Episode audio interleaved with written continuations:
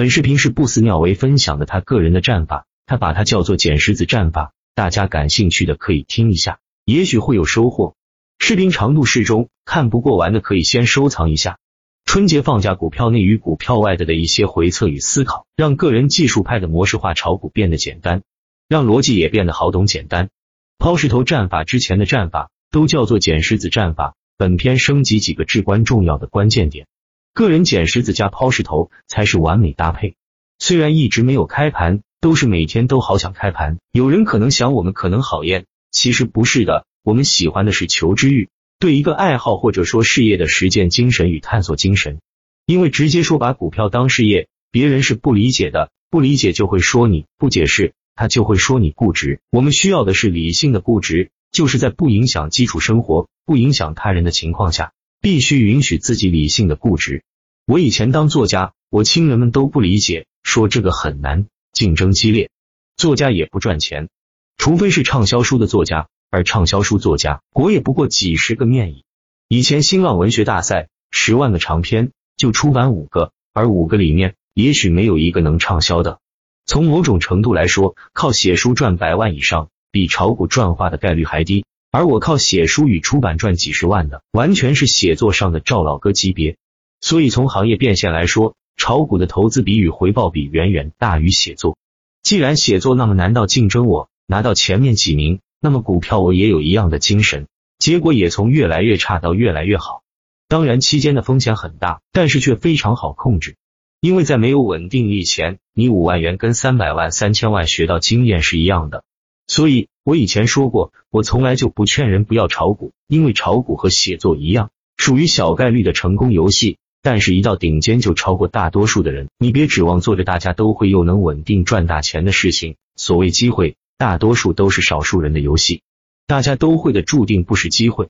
我在没有炒股前，从收入上来说是比较成功的，因为年收入都在几百万与几千万之间。而我写管理书火的那年。别人更是开出三天一百万场出场费的价格，写一个管理教材用于集团培训，以及一个策划都能给到几百万的价格。因为我写的东西实操性强。当一个没有头衔的作家，只能跟人拼写的东西，并不是干货，以及读者的口口相传。有些朋友因为工作与个人提升上的困惑，会向我探讨一些问题，那应该是找对人了。也许对你们没有用，因为你们都是炒股的，纯粹就当聊聊。我觉得有些地方还是相通的。第一个，我觉得是内心的坚定。我们觉得方向是正确的，那么内心就得保持坚定。只有内心坚定，你才能抵抗天整次的自我怀疑。炒股大多数人不可能一下子悟到，所谓的悟道就是长期稳定盈利，达到自己的预期。毕竟赵老哥与徐翔的天才是炒股，大多都是炒股养家那个级别的。炒股养家几万元，还经常出现经济困难，后来一朝悟道，快速奔逸。所以。我个人比较喜欢看炒股养家的东西，因为他的文字有他对比他更牛的 A 神与职业炒手的学习与感悟。他的所有感悟就是普通炒股人的思维递进型的，跟我们成长中的人很像，而不像有些空降的大神，一来就是股神思维指点江山型的。其实我们也一直属于数据派与技术派，数据派与技术派就是不迷恋所有权威，以过去的行情去回测与未来的行情来验证。回测周期可能是半年，也可能是三年，设置条件也不模棱两可，却各有规律，有连板惯性，有筹码，有刹车点刹，板块资金与各队资金，情绪周期，放量缩量以及连续缩量，一字 T 字，跳空法则，股记忆，龙头不下水，量价平衡，不量动作等，全是技术派的盲涛。所以我们的人有时候误入其他地方的观点，问一些问题，炒飞的立马就懵了，心想麻辣隔壁的。老子只是想吹几个票，看好一板块的发酵。你给我整一堆这些我都听不懂的干嘛？因为我们技术派是不迷信权威，只认回测结果与实战性，偶尔自我升级的战法体系，拥抱变化，但是基础规律都不会变。随着时间与经验越多，一切也会感觉越来越简单。刚才说了，要想在某个领域成功，我的经验有三，总结一下：一、保持内心的坚定，也就是说逆商要。这样抗打击能力才强。二，做好无风险的规划，回避风险。没有稳定盈利前，控制仓位，保持求知欲，可能会让你有意想的收获。毕竟考博士的学习量比学习炒股大多了。所以学习炒股性价比并不低。三，很懒得去努力。如果你不是个勤奋的人，你可以很懒得去努力，这个最重要。你不需要很赶的去学习，但是因为你内心的坚定，你会经常会不自觉去学习、去充电。比如我曾经的写作，现在的股票，都是因为我内心的坚定与保持爱好，才会时时不需要他人提醒，就可以去复盘回测去学习。写作更是把写变为一种习惯，写作后来就爆发了，成为超级畅销书作家。股票也在后面几年变得越来越好，所以很懒的努力才会让你一直去坚持到爆发的那一天。而你的出也对自己生活无关痛痒，还会增加一些耳趣，你就跟在打游戏金个号一样。前面是我对股票技术之外的一思考，下面是我对股票的一些思考。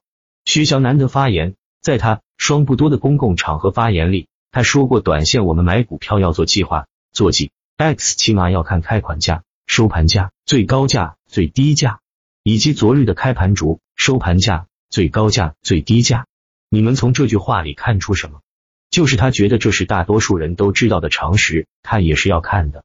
我们在回测上就发现了许多统一的规律：一，当最低价是开盘价的时候，第二天很难封板，也就是我们之前常说的光脚，因为没有经过洗盘的急拉过多的获利盘会成为第二天的空方，他们利润丰厚会砸盘，所以第二天不好接力。